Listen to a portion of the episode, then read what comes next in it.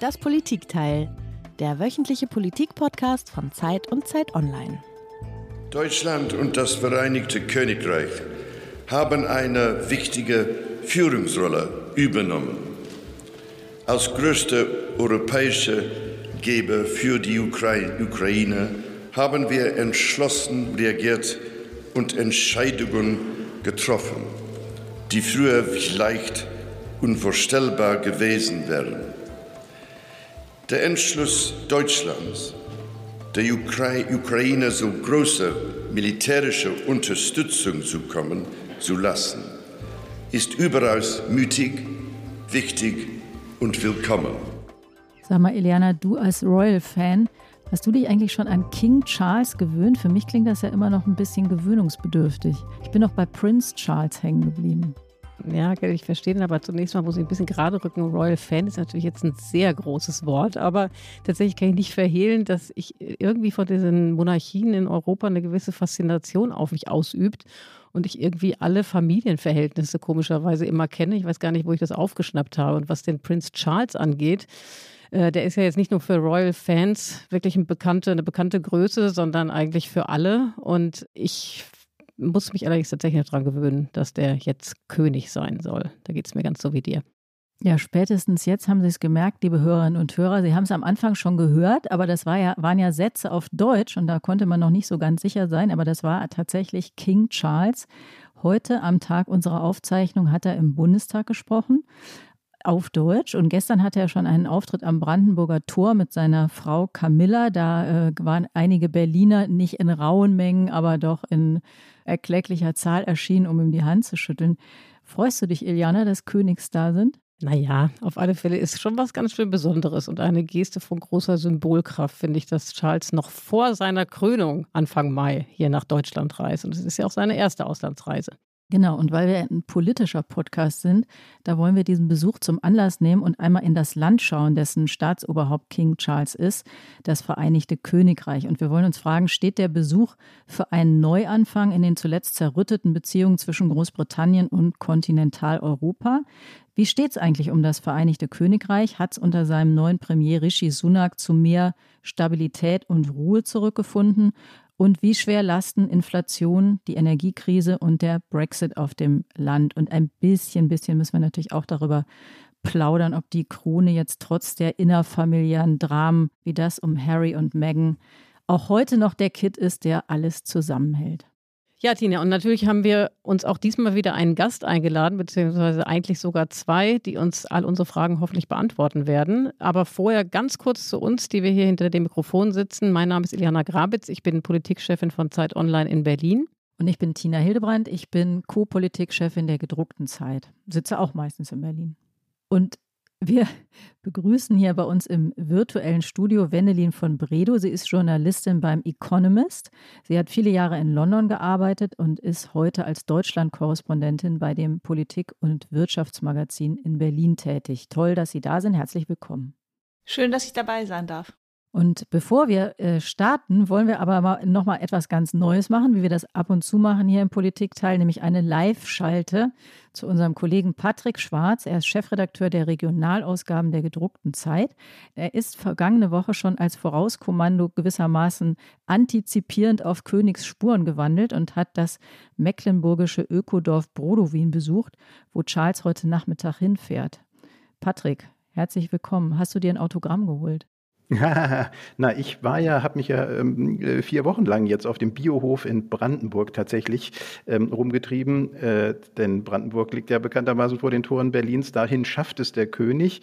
Er ist äh, heute Nachmittag nach seiner Rede im Bundestag, die ich mir hier gerade angehört habe, ich sitze auch in den Räumlichkeiten des Deutschen Bundestags, wird er rausfahren nach Brodowin und wird dort selber einen Käse machen und sich ausgiebig über das Thema informieren, was ihm persönlich ganz besonders am Herzen liegt, weswegen es auch in einer der Mittelpunkte des Programms ist, nämlich der Biolandbau. Und bevor wir darüber sprechen, noch mal ganz kurz zu seinem Auftritt heute im Bundestag. Also Tina und ich haben uns ja auch so ein bisschen reingelauscht von außen, aber ich kann mir vorstellen, die Atmosphäre vor Ort ist noch mal eine ganz andere. Was macht das denn eigentlich mit dem Bundestag, wenn so ein König seine Audienz gibt? Das ist ja auch nicht alle Tage der Fall. Ja, das war ehrlich gesagt super süß. Ich hatte so einen kleinen Clash, aber bitte nicht weiter erzählen mit einem der Ordner. Ich habe aus meiner Zeit, als ich selber äh, einen ähnlichen Job gemacht habe wie Tina heute, also Parlamentskorrespondent hier war, kenne ich ein bisschen die Hintereingänge, sodass man äh, hinter den Bundesadler kommt, in das, was im Wortsinne die Lobby des Bundestages ist. Und da gibt es den Empfangsraum 1S014. S steht für Südturm des Reichstags. Und das ist der Ort, wo vorhin Camilla und Charles hineingeführt wurden von den Protokollbeamten. Und dort war so eine Art Familientreffen. Der Bundespräsident Frank-Walter Steinmeier, der Bundeskanzler Olaf Scholz, die Bundestagspräsidentin Bärbel Baas. Und als die reinkamen, der Charles und die Camilla, für diese wenigen Minuten, ehe sie dann den Weg zurück wieder machten, äh, durch die Lobby in den Plenarsaal für die Rede, da war zu merken, das ist auch für einen Olaf Scholz, das ist auch für einen Frank-Walter Steinmeier nicht alltäglich, dieser Titel König obwohl Charles ja, wie wir wissen, schon 74 Jahre auf der Erde ist, dieser Titelkönig macht selbst mit den Politprofis was. Aber auch ein bisschen mit dir, Patrick, scheint mir. Ne? Du, du, äh, ich glaube, du bist auch ganz schön, äh, wirkst ganz schön äh, ja, äh, begeistert. Sag mal, der Charles spricht ja nicht ganz so gut Deutsch, wie sein Vater es getan hat, aber er hat ja seine Rede, wir haben das am Anfang schon gehört, weitestgehend auf Deutsch gehalten, unterbrochen nur von ein paar wenigen englischen Passagen. Hat er denn sowas wie eine Botschaft gehabt an den Bundestag und die deutsche Bevölkerung damit? Ja, das Interessante ist, weil du mein Mitschwingen äh, ähm, beobachtet hast, ich muss dazu erzählen, dass als ich Praktikant war, gerade noch an der Journalistenschule 1992, da durfte ich der Queen einmal die Hand schütteln. Das war bei ihrem ersten Besuch im wiedervereinigten Deutschland. Der hat sie 1992 nach Bonn geführt. Und äh, die Zeitung, für die ich damals Praktikant war, die hatte einen überzeugten Freund der Republik als Büroleiter und der fand zu so einer Königin, da geht kein Büroleiter, da schicken wir den Praktikanten. Da fing meine Begeisterung für, für dieses Thema an. Ich habe dann auch ein paar Jahre in England studiert, daher kommt die Verbindung. Also, um deine Frage zu beantworten, ich fand, dass die politische Botschaft äh, dieser Rede aus dem einen kleinen Wörtchen bestand, das der König nicht in den Mund genommen hat. Das böse Wort vom Brexit. Man muss ja wissen, der König hat eine Rede vorgetragen, die er natürlich mit Number 10 Downing Street, mit dem Premierminister Rishi Sunak und der Regierung abgesprochen hat. Denn ein König darf nicht sagen, was er will. Ein König in Großbritannien ist ein verfassungsmäßiger Monarch und der erzählt im Wesentlichen etwas, was die Regierung zumindest billigt. Und die Tatsache, dass das Wort vom Brexit nicht mal mehr auftauchte, sechs Jahre nachdem äh, Theresa May, eine der Vorgängerinnen als Premierministerin, den Brexit eingereicht hat, den Ausstieg aus der EU, möchte Rishi Sunak, der Premierminister, dieses dieses Ereignis vergessen machen. Er möchte nicht zurück in die EU, dafür gäbe es keine Mehrheit in Großbritannien. Das wird wahrscheinlich die Kollegin von äh, Bredow nachher vom Economist noch viel kompetenter erklären können. Aber äh, man möchte eine Wiederannäherung an Europa und der Ausdruck davon war, dass er eine Rede gehalten hat, in der er sechsmal auf Deutsch gesprochen hat und im Wechsel, fast als ein kleiner Chor, fünfmal nur auf Englisch. Genau, und darüber werden wir ja später noch sprechen, über das besondere Verhältnis von Deutschland und Großbritannien und wie es sich vielleicht jetzt auch verändert hat, was jetzt der Vorbote könnte sein, dieser Besuch von Charles hier bei uns in Berlin. Mir ist noch was anderes aufgefallen, ähm, euch anderen hier bestimmt sicherlich auch, aber ich fand es schon bemerkenswert, äh, dass er da so ein bisschen launig wurde an einer, einer Stelle und tatsächlich Leute angefangen haben zu lachen, nämlich da, wo er darüber sprach, dass eben die Briten und Deutschen sich gegenseitig auch manchmal übereinander lustig machen und er eben über Monty Python sprach und und ähm, Dinner for One. Ist denn der Charles eigentlich so ein humorvoller? Das hatte ich jetzt gar nicht so abgespeichert und damit oute ich mich wahrscheinlich schon wieder als Nicht-Royalistin oder royale Kennerin. Das ist ja eine sehr redliche Position, zumal für unsere Zeitung. Man muss sagen, unsere Leserinnen, weiß nicht, wie sehr das auch für die Hörerinnen und Hörer des Podcasts gilt, sind relativ kritisch, wenn man über die Royals schreibt. Ich habe vor einer kleinen Weile einen Leitartikel geschrieben über Prinz Harrys neues Buch. Da gab es mehr kritische Leserbriefe, als, äh, als ich über Olaf Scholzens Ukraine-Politik kritisch geschrieben habe. Also, we laugh both at each other and with each other, sagte der Monarch. Also wir lachen übereinander und miteinander. Und das hat er verstanden als einen Ausdruck äh, dieser guten Freundschaft, so wie man das eben unter Freunden auch tut.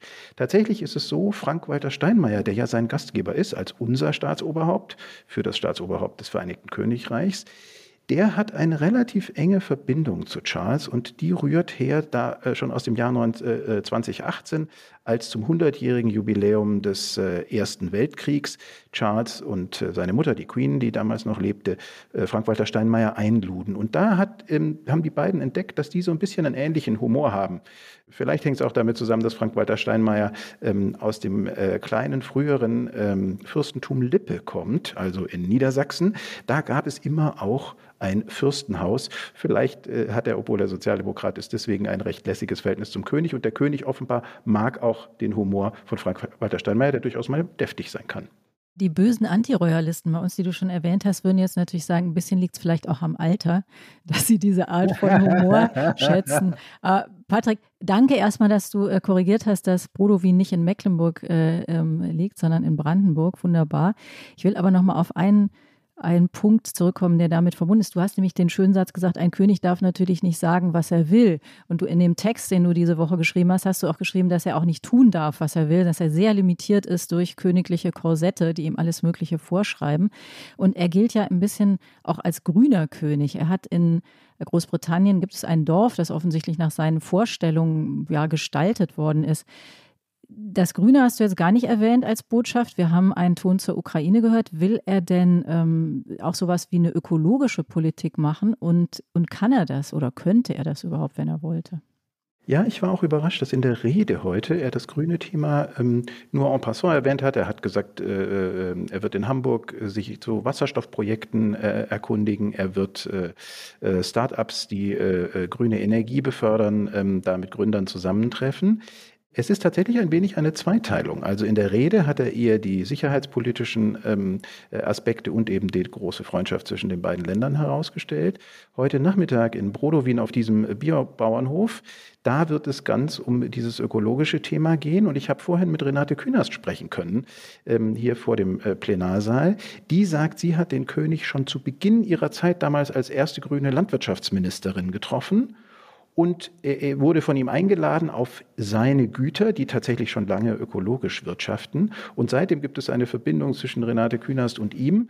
Und es ist tatsächlich so, dass innerhalb dieser Beschränkungen, die das Protokoll oder sogar die Verfassung des Vereinigten Königreichs dem König auferlegen, nämlich er darf nicht zu aktiv werden, er sich jetzt sehr stark auf Gesten stützt. Und eine Sache, die eine Geste, die ein König eben tun kann, ist, er kann sagen, Mensch, einen Programmpunkt möchte ich gerne selber bestimmen. Und da hat er sich für dieses Ökodorf entschieden. Und die Bäuerin und der Bauer dort haben dann überlegt, was kann man denn einem König zumuten? Jetzt wird er tatsächlich selber die Hände in den Käsebottich stecken und einen Königskäse schöpfen, der dann mit roter Beete draufgetupft ein kleines Krönchen bekommt.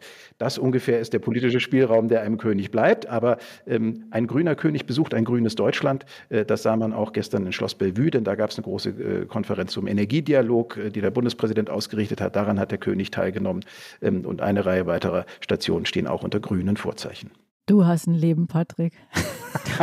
Aber wirklich. Und ehrlich gesagt, wenn man dir so zuhört, würde man gerne noch eine Stunde anschließen. Und ich persönlich habe mir jetzt vorgenommen, ich weiß nicht, ob ich das machen kann mit dir, Tina, aber irgendwann werden wir noch mal eine ganze Stunde der britischen Monarchie widmen. Ausgemacht? Der Patrick hebt den Daumen. Danke, dass du da warst. Viel Spaß noch mit King Charles. Vielen Dank. Danke für die Einladung. Ich steige nachher in den Zug nach Hamburg. Dort wird König und Camilla werden morgen sein. Und das Erstaunliche für alle Bahnkunden, vielleicht das zum Schluss ist, sie werden ganz normal mit einem ICE fahren, denn in Deutschland, seit die Monarchie abgeschafft ist, 1918, gibt es keinen Royal Train mehr. Na, hoffen wir mal, dass es Wahnsinn, klappt. Aber wir wissen noch nicht, ob sie auch ankommen werden. Genau. Tschüss, Patrick. Vielen Dank. Tschüss, Patrick. Ciao. Ja, Tina und äh, liebe Frau Front-Bredow, da sind wir wieder zu dritt äh, allein. Der Patrick ist davon geeilt. Ähm, jetzt lassen Sie uns zusammen nach UK schauen. Zuerst aber wollen wir uns natürlich das Geräusch anhören, das Sie wie jeder unserer Gäste mitgebracht haben, Frau Front-Bredow.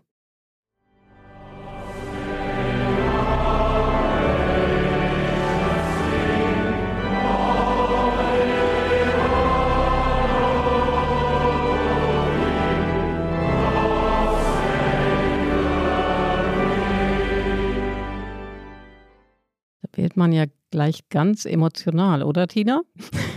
Frau von Bredow, warum haben Sie sich für dieses Geräusch entschieden?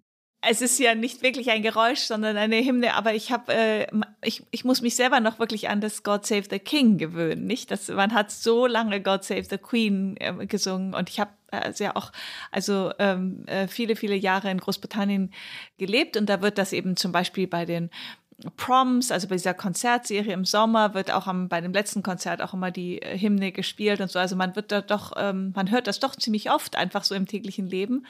Und äh, ja, jetzt muss man eben sich an den King gewöhnen, nachdem es so lange die Queen war. Und deshalb habe ich mir das ausgesucht. Genau, man muss dazu sagen, dass Sie auch noch ein anderes Geräusch erwogen hatten. Nämlich äh, hätten Sie gerne ein Geräusch gehabt, was irgendwie einfliegt, dass der Prinz oder jetzt King Charles ja gerne mit seinen Pflanzen spricht, nicht wahr? Ja, das ist, also der war ja also ein Öko, äh, äh, bevor das, äh, vor allen eigentlich. Er war eigentlich ein Vorreiter mit seinen seinem Interesse in ähm, Nachhaltigkeit und in grüne Landwirtschaft und alles, was grün ist, das, das, das hat er schon, das hat ihn schon vor 40 oder 50 Jahren interessiert, nicht? Und äh, er wurde da immer sehr belächelt. Äh, und jetzt sieht er eigentlich, ähm, äh, äh ist alles, was er schon lange gesagt hat, ist jetzt viel wichtiger und auch äh, von allen wird es sehr ernst genommen. Und er hat eben auch aber schon vor Jahren gesagt, er würde mit seinen äh, Pflanzen nicht nur kommunizieren, also er würde die anschauen und bewundern, aber er, er spricht auch mit denen. Und das hat sehr viel Lächeln und das haben die Leute belächelt, aber, aber so ist er. Also er hat da so ein, äh, er ist auch ein sehr nachdenklicher Mensch und der sich eben für diese Themen wirklich schon seit langem sehr interessiert. Die Frage ist, ob er jetzt äh, mit den deutschen Pflanzen dann Deutsch oder Englisch spricht, aber das muss der Patrick für uns dann weiterverfolgen wir müssen, wir wollen ja jetzt, wir hatten ja versprochen, wir wollen ernsthaft werden und das werden wir jetzt auch und damit sind wir mitten in der EU bei der EU-Kommissionspräsidentin Ursula von der Leyen. Die war im Februar ähm, zu Gast in den, im Vereinigten Königreich und hat gesagt, nun solle ein neues Kapitel aufgeschlagen werden. Frau von Bredow, ist da denn jetzt wirklich etwas dran? Ist die Tatsache, dass Charles jetzt hier seinen ersten Auslandsbesuch absolviert, die Tatsache, dass es eine andere Regierung in Großbritannien gibt, sind das alles Vorboten eines Neuanfangs? Ich glaube, es sind hauptsächlich Vorboten der Anstrengung der britischen Regierung, dass es wirklich ein neues Kapitel gibt.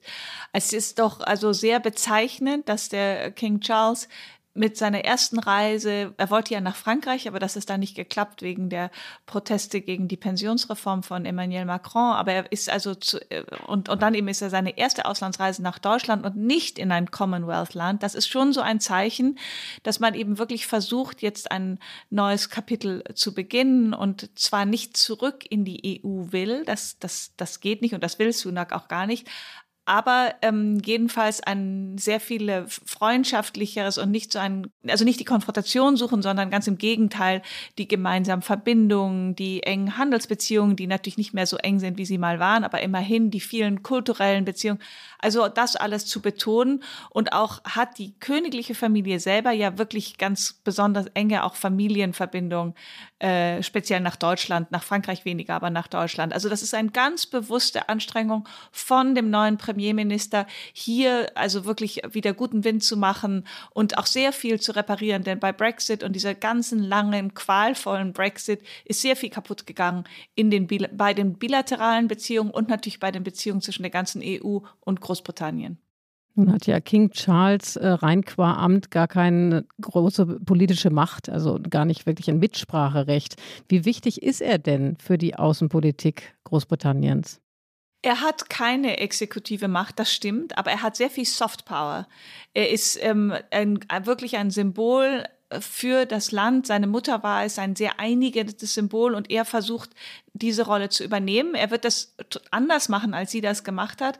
Aber die Idee, dass es nicht nur das Land einigt, aber, aber auch eben diese Soft Power, die das Land so attraktiv macht durch die königliche Familie, das, das wird er sehr versuchen. Also es ist schon, also seine wichtigste Aufgabe, wenn man es so salopp sagen soll, ist PR und Marketing für sein Land, aber eben auch für gute bilaterale und multilaterale Beziehungen Großbritanniens. Das ist der ganze Grund, warum es die Monarchie gibt und, ähm, und, und das versucht er natürlich so gut wie möglich zu machen. Und doch stellt man sich die Frage, ob er da eigentlich der Richtige dafür ist. Ne? Also wenn man mal überlegt, wie lange er darauf gewartet hat, bis er endlich den Thron besteigen durfte. Er wurde viel belächelt. Sie hatten das eben gesagt, auch seine Kommunikation mit den Pflanzen. Ne? Das hat natürlich jetzt durch die ökologische Wende eine andere Bedeutung bekommen. Aber trotzdem war er vielleicht manchmal so ein bisschen eher abgespeichert als Witzfigur, ganz zu schweigen davon, dass er ja auch jemand war, der scharf kritisiert wurde als der Mann, der eben Lady Di, die Königin der Herzen, wirklich ins Unglück gestürzt hat. Wie schätzen Sie das ein? Hat er denn das Zeug dazu, in Sachen Beliebtheit nur annähernd zu seiner Mutter, der Queen, aufzuschließen? Das ist sehr schwierig, weil sie war wirklich sehr beliebt äh, äh und hat das auch äh, fabelhaft gemacht, muss man schon sagen, über diese vielen, vielen langen Jahre. Äh, und er hat einen schweren Stand da sozusagen aufzuholen. Aber ich bin eigentlich optimistisch. Also ich glaube, er hat das Zeug dazu. Er wird, er wird nicht so sein wie die Queen, das muss man schon sagen. Erstens hat er ja seine Meinung in der Vergangenheit auch öfters geäußert. Ja, nicht nur, nicht nur über die ganze grüne Thematik, aber auch äh, Architektur. Also er ist sehr kritisch gegen teilweise, was er nennt, brutale moderne Architektur. Also der hat da sich nicht unbedingt zurückgehalten. Das darf er jetzt nicht mehr. Also er kann sich jetzt nicht mehr so kontrovers äußern. Aber das ist bekannt, nicht, dass er seine eigenen starken Meinungen hat. Gut, die, die Jury ist aus. Ist ja noch sehr, sehr, äh, es ist noch nicht mal gekrönt, nicht? Also es ist alles noch sehr neu. Ähm, aber ich bin ganz optimistisch. Es ist einfach ein, also der hat die Chance, das sehr gut zu machen. Äh, seine, die Queen Consort, also die, seine Frau Camilla, ist auch inzwischen beliebter. Das hat man ihr viele Jahre lang sehr übel genommen, diese Rolle, die sie gespielt hat in dem Auseinanderbrechen der Ehe von, von damals Prince Charles und äh, Princess Diana. Da, da hatte sie wirklich die Rolle des Buhmanns. Und das hat sie langsam, langsam sich erarbeitet, dass sie jetzt eigentlich ähm, doch viel beliebter und auch anerkannt ist und sie ist auch wie er die Arbeiten hart. Also das sind viele, viele sehr anstrengende Termine und das ist oft kein Zuckerlecken und das macht sie eigentlich, finde ich, bisher sehr gut. Und das war nicht einfach. Also sie hat immer noch keinen einfachen Stand. Sie haben ja gesagt, der, seine Hauptaufgabe, also Charles Hauptaufgabe ist im Grunde ähm, so ein bisschen auch ein PR-Markenbotschafter zu sein. Da müssen wir, glaube ich, jetzt zum allerletzten Mal nochmal in die etwas lowere royalistische Beobachtung einsteigen, denn unter Marketing-Gesichtsaspekten, da hat ja die Royal Family einen ziemlichen GAU erlebt und äh, wir hören uns mal kurz den Mann an, der da einiges dazu beigetragen hat. The family motto is never complain, never explain, but it's just a motto. I sit here now in front of you asking for a family not an institution. I want a family. Ja, das war äh, Prinz Harry, der gesagt hat, er möchte eine Familie und keine Institution, die ja die königliche Familie auch ist. Und es gab eine Netflix-Doku, viele werden das mitbekommen haben oder sie sogar gesehen haben, in der Harry mit seiner Familie abgerechnet hat, mit seinem Bruder. Sein Bruder habe ihn geschlagen, die Familie sei rassistisch. Und das ist sehr, sehr kontrovers diskutiert worden, ob das nun ein Akt der Emanzipation ist oder ähm, etwas ganz äh, fürchterlich äh, Destruktives. Was denken Sie darüber, Frau von Bredow? Stärkt diese Indiskretion von Harry das Buch, die Soap, die Monarchie und das Land womöglich sogar eher, weil es ein, ein, keinen Moment, einen Moment von Modernität und, und Ehrlichkeit reinbringt oder schwächt sie sie zusätzlich? Also das ähm, vielleicht Erstaunliche ist so, dass das also eher vielleicht gestärkt hat. Insofern, dass, also einerseits hat man gesehen, dass die, wie alle Familien, ihre Probleme haben und dass was einem, glaube ich, ganz klar ist, dass der ähm, Prince Harry seine Mutter viel zu früh verloren hat und bis heute darunter sehr leidet, dass er eben eigentlich so ein halbes Waisenkind so, so früh geworden ist, nicht? Und ähm, was erstaunlich ist, ist, dass er also äh, er und seine Frau Meghan haben sich ziemlich unbeliebt gemacht in, in, in Großbritannien. Das hat also, war, glaube ich, vielleicht nicht, was sie sich gedacht haben. Sie wollten ja unbedingt sozusagen reinen Tisch machen. Die Sympathien sind vielleicht stärker in den USA, besonders für sie. Aber in Großbritannien hat das eher dafür gesorgt, dass man sagt, armer Kerl, also der, der, der, tut einem leid. Er, er ist ja auch offensichtlich, fühlt sich nicht wohl in seiner Haut. Aber es hat der Monarchie nicht wirklich geschadet, muss man sagen, und nicht dem und, und nicht der Beliebtheit von Prinz Charles. Aber es war natürlich, ähm, also sagen wir so, die königliche Familie hätte es viel besser gefunden, wenn dieses Buch nie rausgekommen wäre. Das ist, das ist ganz klar. Und er hat da schon Also wenn man das gerade nur von PA und Marketing äh, Blickpunkt sieht, hat er, hat, er, hat er der Familie geschadet. Aber es ist nicht, dass sie dann plötzlich äh, in der Popularitätsumfragen äh, da furchtbar runtergesunken sind. Das, das ist nicht eingetreten. Also der ganze Skandal hat der Monarchie nicht so wirklich geschadet, wie Sie sagen. Kann vielleicht auch damit zu tun haben, dass eben die britische Monarchie umso wichtiger ist als im Moment und ja eigentlich nicht nur im Moment, sondern seit vielen Jahren viele Probleme schwer auf dem Vereinigten Königreich lasten und alles, was in irgendeiner Art und Weise die Seele wärmt und Kit liefert, gebraucht wird auf der Insel. Massive Lieferprobleme gibt es derzeit bereits in Großbritannien und schuld daran sei der Brexit, sagen Experten. Tausende EU-Lastwagenfahrer hätten das Land seither verlassen und in Großbritannien finden sich kaum Ersatzkräfte. Die Folge sind leere Regale in Supermärkten. Großbritannien steckt in einer Kraftstoffkrise. Viele Tankstellen haben kein Benzin mehr, weil sie nicht mehr ausreichend beliefert werden. The number of nurses leaving the profession in England has hit a record high, according to new analysis by the Nuffield Trust for the BBC. In the year to June 2022, more than 40,000 qualified nurses left NHS employment. That's 11.5% of the total workforce. New figures suggest more than one third of young people are spending much higher proportions of their income on rent.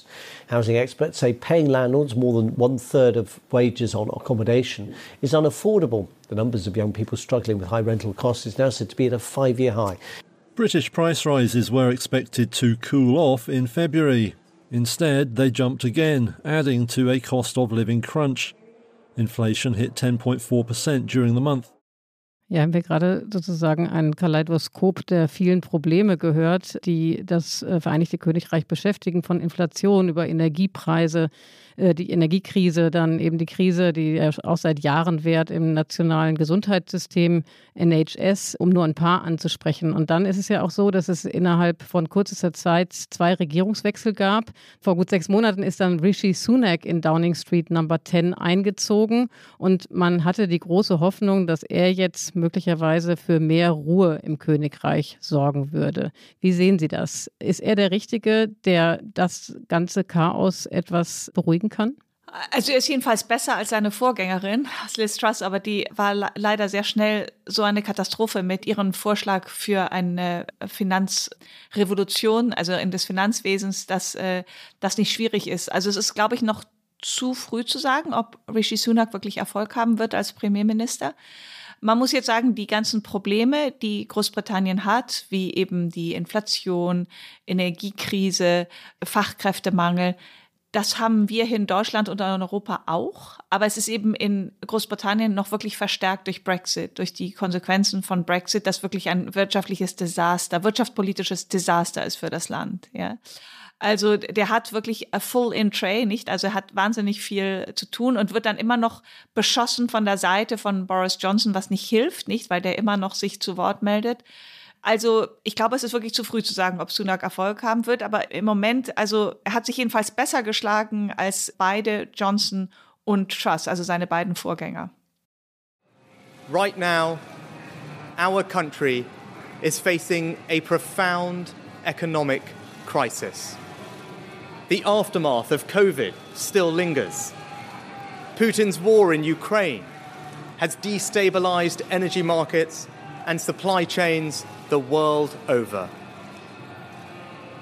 I want to pay tribute to my predecessor, Liz Truss. But some mistakes were made. And I have been elected as leader of my party and your Prime Minister, in part, to fix them. And that work begins immediately. I will place economic stability and confidence at the heart of this government's agenda. Da haben wir ihn gehört, den Premier Rishi Sunak.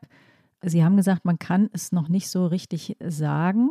Er hat ja gesagt, er muss die Fehler der Vorgängerregierung beseitigen. Er verspricht, wirtschaftliche Stabilität wiederherzustellen. Vielleicht können Sie aber einmal sagen, was sozusagen die zwei, drei wichtigsten Maßnahmen waren, die er ergriffen hat, seit er dran ist, um diese Stabilität wiederherzustellen. Also erstens hat er mal das Budget, also den ganzen Plan von Liz Truss, er hat sein eigenes Budget gemacht, ja, also beziehungsweise sein Finanzminister Jeremy Hunt, äh, seinen eigenen Haushalt, Entschuldigung, Budget ist also Haushalt. Mhm. Und der war okay, also der war nicht so, der hat keine versucht, keine Revolution zu machen, wie das eben Liz Truss, die wollte so ein Singapur an der Themse, London in das verwandeln und die Finanzmärkte haben dagegen ganz schlecht reagiert und das war äh, eben, es hat dazu geführt, dass sie gehen musste, nicht? Also alleine schon, dass er einen ein Haushalt, der akzeptiert wurde von den Finanzmärkten, dass ihm das gelungen ist, das ist schon mal als Erfolg zu werten, ja, in diesen Zeiten.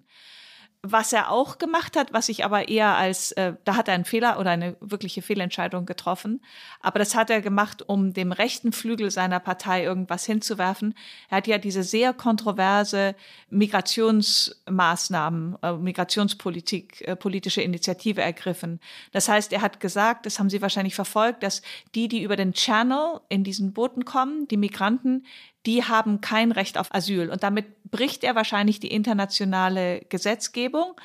Aber das nimmt er in Kauf. Es ist auch ehrlich gesagt überhaupt nicht praktikabel, seine Idee, weil er sagt dann ja, die kommen dann in irgendwelche Aufbewahrungszentren, Detention Center, und dann würden sie in Drittländer deportiert. Erstens gibt es diese Detention Center gar nicht. Das sind ja tausende Menschen, die da ankommen. Und das zweite ist, weiß man gar nicht, welche Länder die dann nehmen würden, weil es müssten ja sichere Drittländer sein man kann sie nicht zurückschicken, wenn sie aus Ländern wie Syrien oder Irak kommen. Das war, äh, es ist nach hinten losgegangen, nicht zum Beispiel diese Initiative. Also es ist nicht alles so, so uh, smooth sailing gewesen, seit er übernommen hat. Aber einfach, dass es ihm bisher gelungen ist, dass ein gewisses Vertrauen in die Regierung herzustellen mit einem Kabinett, das okay erscheint, nicht? Also das sind etwas besser als was diese äh, Laienspielgruppe, die ähm, Boris Johnson da um sich hatte, das ist schon mal als positiv zu werten. Aber was, wie man sagt, the bar is not very high. Ja? Also es war, es war wirklich Liz Truss eine große Katastrophe und Boris Johnson im Endeffekt war für das Land wirklich ein Rückschlag, seine Zeit im Office. Ein Hauptmotto des Brexits war ja Take Back Control. In dem Kontext ist, glaube ich, auch diese Migrationspolitik zu sehen. Der Patrick, den wir da vorhin reingeschaltet haben, unser Kollege, der hat ja gesagt, im Grunde ist das Ziel von Rishi Sunak, den, den Brexit vergessen zu lassen. Wie gelingt ihm das denn oder kann das überhaupt gelingen? Denn wenn man auf der einen Seite im Prinzip sagen will, man hat eines der zentralen Versprechen, hält das ein, vielleicht auch durch solche Ansätze in der Migrationspolitik, und auf der anderen Seite will man das vergessen lassen, da stelle ich mir schwierig vor. Wie agiert er da? Also im Brexit vergessen kann man nicht, weil das ist ja, jetzt wird es immer mehr und mehr deutlich, was das für Probleme für das Land schafft, nicht? Also die Lkw-Fahrer haben wir ja schon erwähnt. Auch für Fachkräfte ist es eben schwieriger, nach Großbritannien zu bekommen wegen der Visa, die jetzt verlangt werden. Dann wurde eben sehr viele große Versprechungen gemacht, die aber eben teilweise nicht äh, eingehalten wurden. Also man hat gesagt, man wird eben andere Außenhandelsverträge machen und dass ich glaube 80 Prozent des Außenhandels würde also jetzt schon von diesen neuen äh, Verträgen abgedeckt worden. Das stimmt nicht. Das sind ungefähr 60 Prozent, haben sie es bisher nur geschafft. Der große Außenhandelsvertrag mit den USA gibt es noch nicht. Ja? Also es sind eben viele Sachen, die versprochen wurden, sind nicht eingetreten und gleichzeitig gibt es, und das ist ja etwas, was die Leute dann wirklich merken, die gehen in den Supermarkt und es gibt plötzlich keine Gurken mehr oder keine Birnen oder also wirklich so, so Staples, ja, der, da gibt es Lieferengpässe und die werden auch, das wird immer wieder vorkommen. Also ich habe gelesen, dass das nächste, was wahrscheinlich der nächste Lieferengpass wird, Olivenöl sein. Also es sind dann Sachen, die eben teilweise nicht gut genug geliefert wurden, weil die auch eben zu Hause nicht wachsen. Also man kann das jetzt nicht äh, plötzlich Olivenöl in Wales herstellen, nicht? Und das ist etwas, was nicht besser, sondern wenn überhaupt wahrscheinlich noch schlechter wird in den nächsten Jahren, dass sie diese Lieferengpässe sich häufen werden und dass dieser Mangel an Fachkräften, der Mangel an Krankenschwestern das äh, wird sich auch noch zuspitzen, weil der demografische Wandel ist ähnlich wie in Deutschland, ist auch in England, dass es eine überalterte Bevölkerung. Wenn man Ihnen so zuhört, hat man ja den Eindruck, dass da äh, wirklich furchtbare Zustände herrschen. Hinzu kommt, da sind, gibt es jede Menge Arbeiterstreiks. Es gibt eben die von Ihnen beschriebenen Nahrungsmittelengpässe. Es gibt die Krise am Immobilienmarkt. Wie ist denn die Stimmung in der Bevölkerung? Also das Ganze hält ja schon seit äh, vielen Jahren an. Also wie explosiv ist das Ganze? Gewöhnt man sich da langsam dran oder wird das dann dem Sunak auch zu Last gelegt? Also entsprechend könnte es sein, dass der Druck so groß wird, dass das ihm am Ende zu einer Gefahr wird. Also es gab viele Streiks, es gab vor Weihnachten Streiks, es gibt jetzt Streiks, also es gibt viele Streiks und das ist natürlich schwierig für die Leute, weil dauernd irgendwas nicht klappt, die Züge fahren nicht, die Post wird nicht ausgetragen. Wir hatten ja hier gerade einen Streik auch in Deutschland, das ist immer schwierig und verärgert die Leute. Die Engländer und die Briten haben ein unglaubliches Phlegma. Also da muss ich sagen, ist irgendwie auch bewundernswert. Mein Mann war gerade in Großbritannien letzte Woche und die Stimmung ist, wenn man will, also was er so erzählt hat, eigentlich dann erstaunlich gut, weil die Leute haben eben doch ein bisschen das stiff upper lip und ertragen das und sind freundlich, sagen wir, sehr viel freundlicher als die Berliner, so im täglichen Leben. Also insofern, wenn man so oberflächlich ähm, nach London geht und dort auch arbeitet und sagen, ist, ist die Stimmung gar nicht schlecht, aber das ist aber, glaube ich, nur dem Phlegma und dem Sto den stoischen Engländern zuzuschreiben, als die, denn die Situation ist wirklich schwierig für viele. Ist denn die, die, die Migrationspolitik, Sie haben erklärt, warum das eigentlich nicht funktionieren kann. Kommt es denn trotzdem gut an? Rishi Sunak ist ja auch der erste Premier mit einem Migrationshintergrund. Da hatten sich ja viele auch eine andere Herangehensweise erwartet, gerade auf dem Feld. Und da kann man vielleicht nochmal den kleinen Bogen auch zu den Royals schlagen. Das ist ja ein Punkt, auf den sich auch immer Meghan, die Frau von Harry, beruft, dass sie im Prinzip sagt, da wurde eine Chance vertan. Das hätte auch für eine große Erfolgsgeschichte und für eine ja, Emanzipationsgeschichte der vielen, vielen Bürger des Königreichs werden können, die eben sich da bisher gar nicht richtig vertreten fühlen, nicht richtig zugehörig fühlen also wenn man sich das Kabinett anschaut, dann ist das schon ein Zeichen des Erfolges, wie divers, äh, die, von der Diversität Großbritanniens. Nicht, wenn man sich den Außenminister anschaut, James Cleverly, wenn man sich den Rishi Sunak, Suella Braverman, also das ist wirklich äh, mit, mit sehr vielen Minderheiten, also Minorities. Das muss man sagen kommt das gut an? Also seine Initiative in der Migrationspolitik, ja, bei seinen Wählern, also bei den Tory-Wählern, für die konservative Partei leider schon. Ja, das ist, ähm, denn ich glaube, das macht den Leuten Angst, dass, dass so viele in den Schlauchboden kommen. Die sind sowieso verunsichert mit allem, der Inflationskrise, mit der Energiekrise und dann auch noch diese armen Leute, die kommen und noch mehr von uns wollen, von unserem Wohlfahrtsstaat. Also die Stimmung ist da eben doch relativ feindlich und insofern kam das gut an. Bei, bei vielen auch nicht, nicht? Also es gab diesen, gibt diesen Gary Lineker, ich weiß nicht, ob Sie es verfolgt haben, der ist ein sehr beliebter Kommentator bei der BBC für, für Sport, also Sport. Und der hat das eben sehr kritisiert und dann hat die BBC ihn erstmal ähm, seine Sendung abgebrochen. Das wurde aber dann, da war die Leute ganz empört, weil er auch eben so seine Sendung so besonders beliebt war. Also es ist schon auch eine große Debatte innerhalb des Landes. Ich hänge noch immer ein bisschen daran, was äh, der Patrick am Anfang gesagt hat, dass nämlich der Sunak den äh, Brexit vergessen machen möchte. Er war ja nun mal äh, ursprünglich ein überzeugter Brexit-Befürworter. Wie sehen Sie das? Also ist er wirklich dabei, zurückzurudern und äh, hat er Zweifel am Brexit und steht er möglicherweise wirklich für einen neuen Kurs der Briten, der sich last not least darin zeigt, dass er sich wieder stärker annähern will an Kontinentaleuropa, wofür jetzt möglicherweise auch der Charles-Besuch hier steht? da steht der Charles-Besuch ganz sicher dafür. Also es gibt, glaube ich, immer unter, unter Rishi Sunak wird Großbritannien, ich weiß gar nicht, ob das überhaupt ginge, nicht zurückgehen in die Europäische Union. Aber er versucht, so viel zu reparieren, wie das geht. Also er möchte enge und freundschaftliche Beziehungen zu der EU und zu den wichtigsten europäischen Ländern. Und er versucht natürlich auch, also die Handelsbeziehungen zu reparieren. Großbritannien war Deutschlands dritter Exportmarkt und jetzt ist es der achte Exportmarkt und es kann sein, dass es also nächstes oder übernächstes Jahr nicht mal unter den zehn größten ist. Also die eigentlich mal engen Handelsbeziehungen sind schon sehr viel weniger eng geworden und das ist natürlich auch ein Problem für beide Seiten, nicht? Aber es ist ein größeres Problem für die Briten. Also da ist viel zerbrochen und da hat er auch viel Arbeit noch, aber das und, und deshalb versucht versuchte, ist ja auch interessant, dass Charles, äh, König Charles das Wort Brexit nicht einmal erwähnt hat in seiner Rede. Also das, das glaube ich schon, dass er irgendwie versucht, okay, das war jetzt, aber wir müssen jetzt einfach weitermachen und das Beste daraus machen. So, glaube ich, ist er. Er versucht jetzt das Beste daraus zu machen. Ich will da nochmal nachfragen. Sie haben gesagt, vergessen machen kann man diesen Brexit nicht. Trotzdem sind jetzt die ganzen Folgen zu besichtigen. Also ich will nochmal die Nachfrage von Eliana nach der Gemütslage der Bevölkerung darauf zurückkommen. Gibt es denn jetzt eigentlich mehrheitlich die Meinung, dass das doch falsch war? Also werden die Probleme mit dem Brexit identifiziert oder sucht man sich da ganz andere Erklärungen? Es ist ja immer sehr schwer in der Politik und auch als Wahlvolk sich Fehler einzugestehen. Dann ähm, verlagert man das ja auch gerne auf ganz andere Dinge. Oder ist da schon so mehrheitlich der Eindruck, das war nicht so eine gute Sache und jetzt müssen wir, wie Sie das beschrieben haben, jetzt müssen wir versuchen, das zu reparieren, so gut es geht? Also es war ja wahnsinnig knapp, ne, das Referendum sowieso. Das war wirklich äh, wafer thin.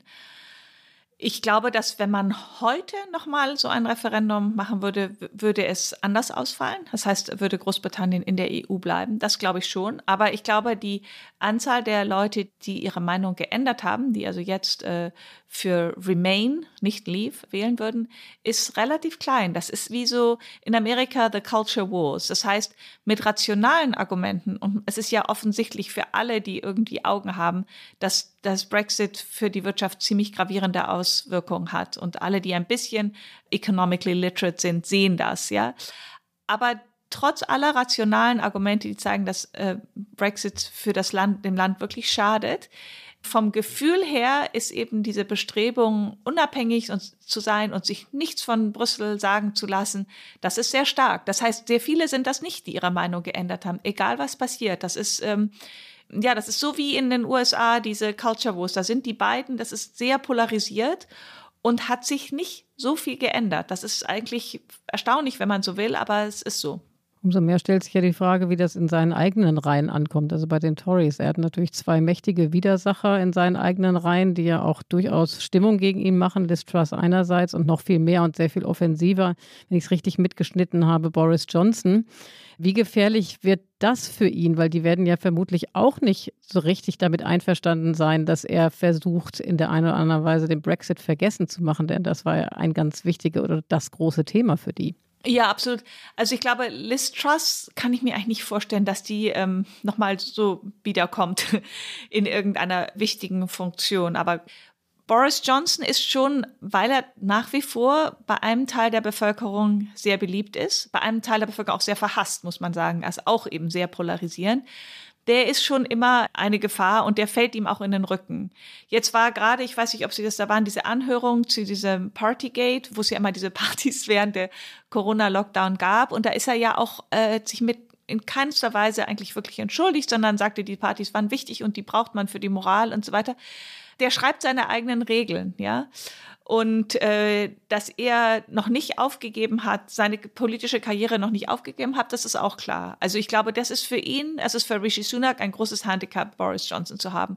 Und er wird immer, also Rishi Sunak, den moderateren Flügel der Tory-Partei hinter sich vereinen, während äh, Boris Johnson halt die radikaleren Jacob Rees-Mogg, solche Leute, die sind hinter ihm und die bleiben ihm auch treu. Da hat er, er hat seine ganz treuen Gefolgsleute immer noch, nach allem, was war, nach allen Lügen, Skandalen, immer diese finanziellen Skandale, die es ja auch gab, dass der Chef von der Chairman von der BBC hat ihm ein großes Darlehen gegeben und dann wurde er danach eben Chairman von der BBC, der war vorher Banker.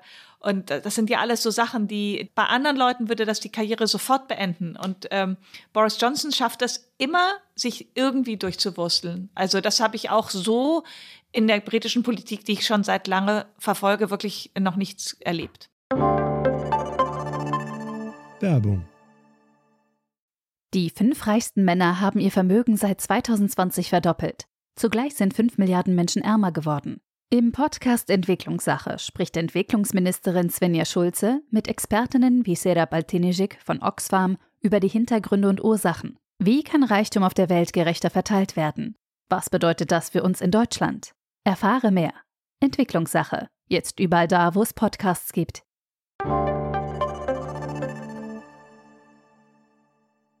Frau von Bredow, wenn ich Ihnen jetzt so zuhöre, hat man ja den Eindruck, dass der Sunak eigentlich das Unmögliche versucht. Er versucht einerseits die moderaten Tories zufrieden zu machen und andererseits eben aber auch den rechten Flügel der Brexit-Befürworter glücklich zu machen. Also einerseits hat er das Nordirland-Protokoll verhandelt, was ja seine Vorgänger nicht geschafft haben.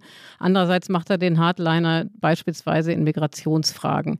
Kann das eigentlich gelingen? Weil das ist ja eigentlich der Versuch, zwei sehr unterschiedliche Pole miteinander zu vereinen. Das ist wahnsinnig schwer und das hat ja zum Beispiel David Cameron seine Karriere auch abrupt beendet, nicht weil er versucht hat, das zu machen. Er hat das Referendum ja nur einberufen oder veranstaltet, weil er dachte, dass er damit den rechten Flügel der Partei wieder hinter sich vereinen kann. Ja, er dachte, das gewinne ich sowieso ähm, und also das Remain gewinnt, dass die, die in der EU bleiben wollen, das gewinnt und das wollte er ja auch.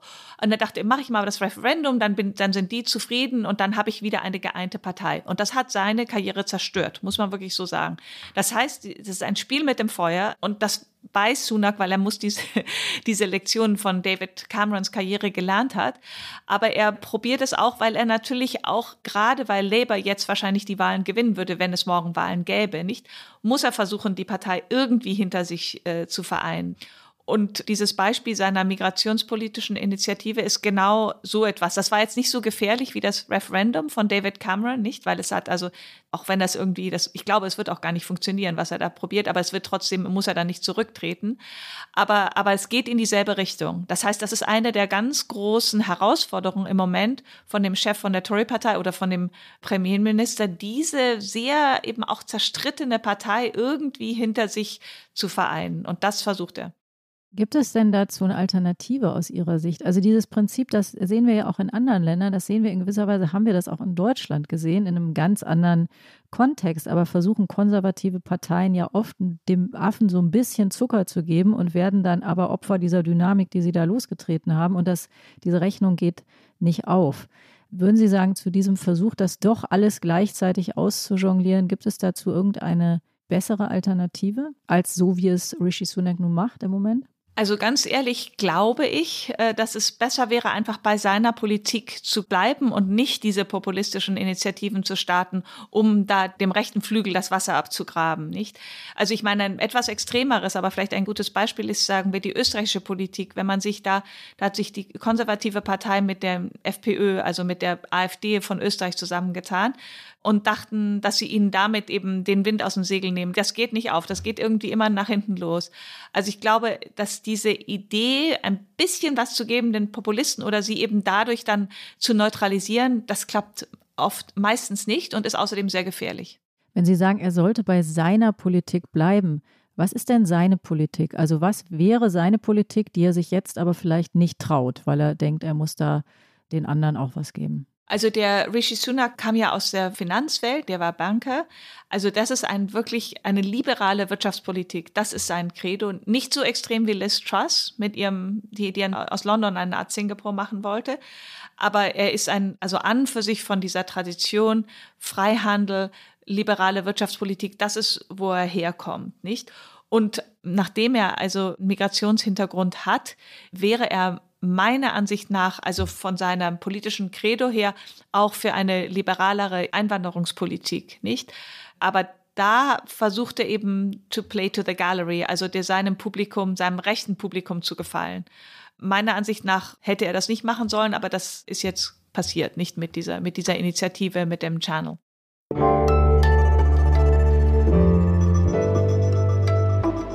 Die Flop 5. Also nach all dem, was wir bisher hier von Ihnen gehört haben, Frau von Bredow, habe ich den Eindruck, dass wir uns in den nächsten Monaten und Jahren hier im Politikteil sicherlich noch einige Male mit Großbritannien beschäftigen werden. Unsere Stunde neigt sich dem Ende zu. Wir wollen aber Sie überhaupt nicht entlassen, ohne auch Sie nach unseren Flop 5 oder nach Ihren Flop 5 zu befragen, wie wir das bei all unseren Gästen tun. Nämlich die fünf Phrasen, Klischees, Sätze, die Sie wahnsinnig nerven, wenn immer es um das Thema geht, über das wir heute sprechen. In diesem Fall eben über Großbritannien oder die Monarchie. Was ist denn Ihr erster Flop? Also im Moment sind mir erstmal drei eingefallen, aber vielleicht komme ich noch mit zwei an. Das war mal lustig. Don't Mention the War. Das war in Faulty Towers. Ich weiß nicht, ob Sie das kennen. Das ist eine sehr populäre äh, Serie, die ich auch wahnsinnig lustig finde mit John Cleese. Und da gibt es eben eine Episode The Germans und da kommt immer mal Don't Mention the War. Und das ist wahnsinnig lustig, wenn man das sieht und wenn man das ein paar Mal. Aber das habe ich jetzt so oft gehört in den vielen Jahren, das Don't Mention the War, ähm, äh, wenn, wenn es irgendwie um Deutschen und Briten geben, dass ich ja so bisschen jetzt inzwischen müde bin. Das zweite, das habe ich selber jetzt in unserer Sendung erwähnt, ist die Stiff Upper Lip. Ich meine, da ist schon was dran. Ja, die Engländer haben etwas sehr Stoisches und was Phlegmatisches und äh, was er auch Prince Harry gesagt hat, dieses Mantra Never complain, never explain. Das ist schon in der Kultur, aber es ist auch nicht, es hat sich auch geändert. Nicht, Großbritannien ist auch da moderner und hat sich auch mehr angepasst und ist internationaler da geworden. Also ist finde ich, wird auch so ein bisschen zu viel benutzt. Da muss ich aber nachfragen, nervt sie die Haltung als solche oder nervt sie das, dass man behauptet, die Briten seien so? Ja, dass man behauptet, die Briten seien so, nicht, dass sie die, ich glaube, sie sind im Grunde sehr ähnlich wie, wie wir, nicht? Also, dass man behauptet, sie seien so. Mhm. Und was ist Ihr dritter Flop? Der dritte Flop, an den ich jetzt im Moment denken kann, ist die englische Essenskultur. Und das gibt ja zahllose Witze über das englische Essen und wie, wie, wie man eben eigentlich sich am besten ein Care-Paket mitnehmen sollte, wenn man nach Großbritannien geht. Und das stimmt wirklich nicht mehr. Das hat sich wahnsinnig geändert. Außerdem gibt es auch ganz tolle Sachen wie ich weiß nicht, Shepherd's Pie und Fish Pie und so köstlichen Sachen, die, also man isst sehr, sehr gut in England ähm, und in, in London auch. Und das ist eigentlich sehr ungerecht, dass es noch diesen Ruf hat, nicht? Dass die englische Küche sehr äh, nur Fish and Chips ist, sozusagen. ja, das ist, was mir so spontan eingefallen ist. Aber ich weiß nicht, was Ihnen so vorgeschwebt hat noch. Das ist ganz Ihnen überlassen. Das können Sie wählen, wie Sie wollen. Also ich habe auf jeden Fall, äh, also das sind gute Impulse, habe ich ein bisschen was mitgenommen. Also ich äh, nehme mir dann vor, das nächste Mal gut essen zu gehen, wenn es mich endlich mal wieder nach UK verschlägt, was lange nicht der Fall war. Wenn Sie noch einen Flop haben, Frau Bredow, freuen wir uns. Oder kannst du noch auf die Sprünge helfen, Tina? Nee, nee, mir fällt gerade keine äh, auch mehr ein. Nur, nur eine Nachfrage vielleicht noch früher. Das mit den Care-Paketen, das hat man ja tatsächlich gesagt. So ein bisschen hat man es auch immer gesagt, weil es so wahnsinnig teuer ist, zumindest in London. Hat sich das eigentlich geändert? Also da fällt mir immer der Witz über die Deutschen an, die immer überall mit ihren Konservendosen und so weiter früher hingefahren sind und, und ihre eigenen Lebensmittel mitgebracht haben, um zu sparen. Und das galt ja immer ganz besonders für London. Muss man nicht mehr machen, oder doch? Naja, also ganz ehrlich gesagt, es ist erstaunlich teuer. Das ist, also die haben natürlich wie wir Inflation Inflation, aber da London sowieso schon sehr viel teurer war, sagen wir, als Berlin, ist es schon, also ich war im Dezember das letzte Mal in London und ich gehe da immer so Pret à manger. Das ist so ein Café, wo ich mir dann ein Sandwich und eine Suppe hole. Und man ist dann wirklich also erstaunt, nicht, was das kostet. Und das ist auch so, ähm, also man zahlt überhaupt nur noch mit Karte und überhaupt nicht mehr bar. Und das geht wahnsinnig schnell. Man hält die Karte drauf und das ist sofort bezahlt. Man kann auch gar nicht mehr bar bezahlen. Also zum Beispiel bei Pret à manger, bei diesem Café, wo ich immer hingehe oder dieser. Äh, und das ist dann erstaunlich, was selbst so ein ganz einfaches Lunch kostet. Also ich glaube, das ist für die Leute teilweise, die ja nicht sehr viel mehr verdienen, genau wie hier wirklich schwierig. Und viele, mein, selbst meiner Kollegen, wohnen gar nicht mehr in London, sondern die wohnen eben außerhalb von London und müssen da immer mit dem Zug eine Stunde reinfahren in die Stadt, weil das eben auch die Mieten so hoch geworden sind und immer schon hoch waren, aber jetzt noch höher sind. Ich weiß, dass es hier in Deutschland auch Probleme macht und die Leute auch äh, schlucken müssen, aber in Großbritannien müssen sie im Moment noch viel mehr schlucken. Also wir fahren nach Großbritannien und nehmen jede Menge Geld mit, um da zu essen. Äh, Frau Frobredo, ganz herzlichen Dank für Ihren Besuch bei uns im Das Politikteil. Das war eine spannende Stunde. Ich fand es toll, dass Patrick äh, zugeschaltet war und live aus dem Bundestag berichtet hat von dem Besuch von, von King Charles. Jetzt habe ich mich auch schon wieder versprochen, das ist ja der König. Äh, liebe Hörerinnen und Hörer, wenn Sie Kritik, Anmerkungen oder Wünsche haben, auch für Themen, die wir einmal setzen sollen bei uns hier in das Politikteil, dann schreiben Sie uns bitte an unsere E-Mail-Adresse daspolitikteil.zeit.de. Und in der nächsten Woche, Tina, bist du wieder mit Heinrich hier am Start. Genau, so ist es. Und wir können an der Stelle noch mal ein bisschen Werbung machen für das Podcast Festival am 30. April. Da kann man allen wunderbaren Podcasts, nicht nur unserem, sondern auch allen anderen, live bei der Herstellung zuschauen, sozusagen, live auf der Bühne am 30. April. Und wir wollen natürlich Danke sagen. Danke an Carlotta Wald, wie immer bei der Recherche und den Tönen unterstützt hat.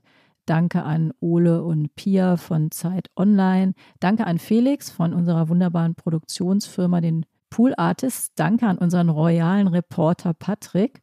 Und natürlich herzlichen Dank an Sie, Frau von Bredow, dass Sie sich die Zeit genommen haben. Hat viel Spaß gemacht. Vielen Dank. Sie haben ja vorhin gesagt, Ihr Mann war gerade in London und hat über das erstaunliche Phlegma berichtet. Ihr Mann ist auch Brite, ist das richtig? Mein Mann ist auch Brite und der stand gestern äh, auch ganz brav am Brandenburger Tor ähm, um seinen König zu empfangen. Und ähm, der hat tatsächlich auch zehn Jahre lang als Volunteer für den Princess Trust gearbeitet. Also er hat wirklich für den damals Prinz Charles gearbeitet als freiwilliger Mitarbeiter. Der hat ja diese eigentlich wohltätige Organisation gegründet, nicht? The Princess Trust, der Jugendlichen hilft, die irgendwie bisschen gestrauchelt sind, die im, ich weiß nicht, Gefängnis waren oder drogenabhängig und so weiter. Also das heißt, er hat ihn damals noch als Prince of Wales viel erlebt und deshalb ist er fern mhm. und stand am Brandenburger Tor und hat ähm, mit einer deutschen und einer britischen Fahne. Und unser Sohn ist in der äh, britischen Schule hier, in der Berlin British School. Und er wollte unbedingt mitkommen, aber der hatte Schule. Also der Können Sie uns denn wenigstens, weil einer, also ich muss ja sagen, ich glaube, einer meiner Lieblings-Asterix ist Asterix bei den Briten. Können Sie uns denn wenigstens noch ein bisschen Hoffnung geben, dass ein paar von den herrlichen Klischees stimmen? Welches Klischee über die Briten stimmt? Ah, welches Klischee über die Briten stimmt? Ah, der Humor, natürlich der Humor. Das kann man einfach, glaube ich, in keinem anderen Land so finden, dass dieses Deadpan und sehr trocken und sehr ironisch. Das und ganz ehrlich gesagt, diese Bescheidenheit, das so Understatement, also dass man mhm. sich sehr zurücknimmt, das fällt mir schon in Deutschland, also am deutschen Wesen soll ähm, die Welt genesen. Da ist doch ein bisschen so, die Deutschen erzählen einmal mal, was sie alles wieder toll gemacht haben und wie fleißig und wie hart gearbeitet. Stimmt auch alles. Die sind auch wahnsinnig fleißig und so. Aber äh, ein Engländer würde das immer alles sehr runterspielen und eher sagen, wo er, ach, schon wieder, I failed und hat was schlecht gemacht und, äh, und, und, und ist zu spät und alles nicht gut und so. Also das ist, das ist eine sehr andere Mentalität und ich finde die englische Mentalität schon auch sehr sympathisch. Beides, der Humor und das Understatement. Dankeschön. Danke, Frau Probredo. Vielen Dank Ihnen.